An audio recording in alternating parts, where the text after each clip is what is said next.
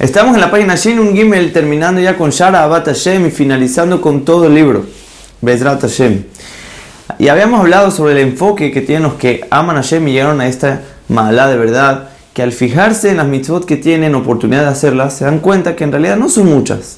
Y la que está más al alcance y se puede cumplir en cualquier momento, en cualquier lugar, es el estudio de la Torah.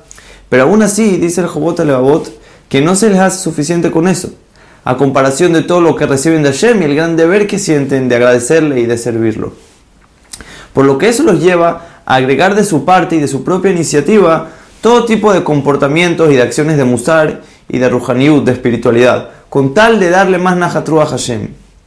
¿Y estos comportamientos cuáles son? Son justamente los conceptos que estudiamos en el Jobot Alevabot, como la Kniah, Heshbon Nefesh, la Prishut, la Abjiná, todo eso les nace como propia iniciativa de la gente que llegó a Batashem. Pero por otro lado habíamos visto que para llegar a tener a Batashem es necesario haber adquirido estos conceptos y estas malot, para así poder estar en el nivel adecuado, ya que es la mala más elevada y difícil de conseguir.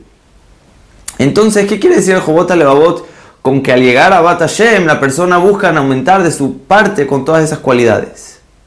Al parecer la explicación es que aunque hay que haber llegado a tener todas esas malot antes de Hashem, como habíamos dicho, siempre hay lo que aumentar y perfeccionar. Y puede que no hemos adquirido completamente todas las malot antes.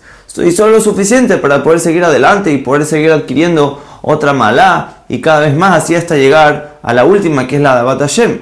Siendo que al llegar hasta ahí, uno mismo vuelve a todas esas malot por su cuenta propia e intenta adquirirlas al máximo, perfeccionándolas con todos los detalles para de ese modo darle más najatru a Hashem Baraj.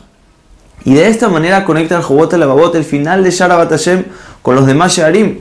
Los demás Sharim nos llevan a un nivel para, propio para llegar a Bat Hashem y a Bat Hashem nos llevan también a los demás conceptos, perfeccionarlos cada vez más.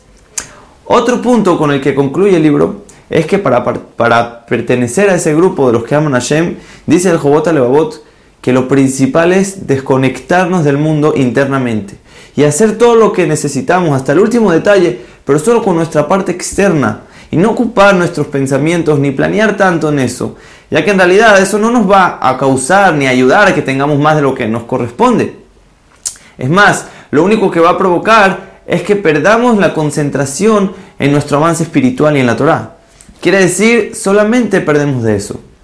Seamos inteligentes y por más de que por nuestra naturaleza sentimos que a través de nuestros pensamientos, nuestros planes podemos lograr llegar a más, hay que controlarse y no dejarnos llevar, para, no para así no perjudicarnos a nosotros mismos sin ganar nada de eso y perdiendo concentración en lo que realmente tiene valor, en lo que realmente tiene significado, que es nuestra preparación para el Olam va. Con esto concluimos el último Shar Shara Bat Hashem y terminamos el libro Besiata de Ishmaya Hazak Baruch.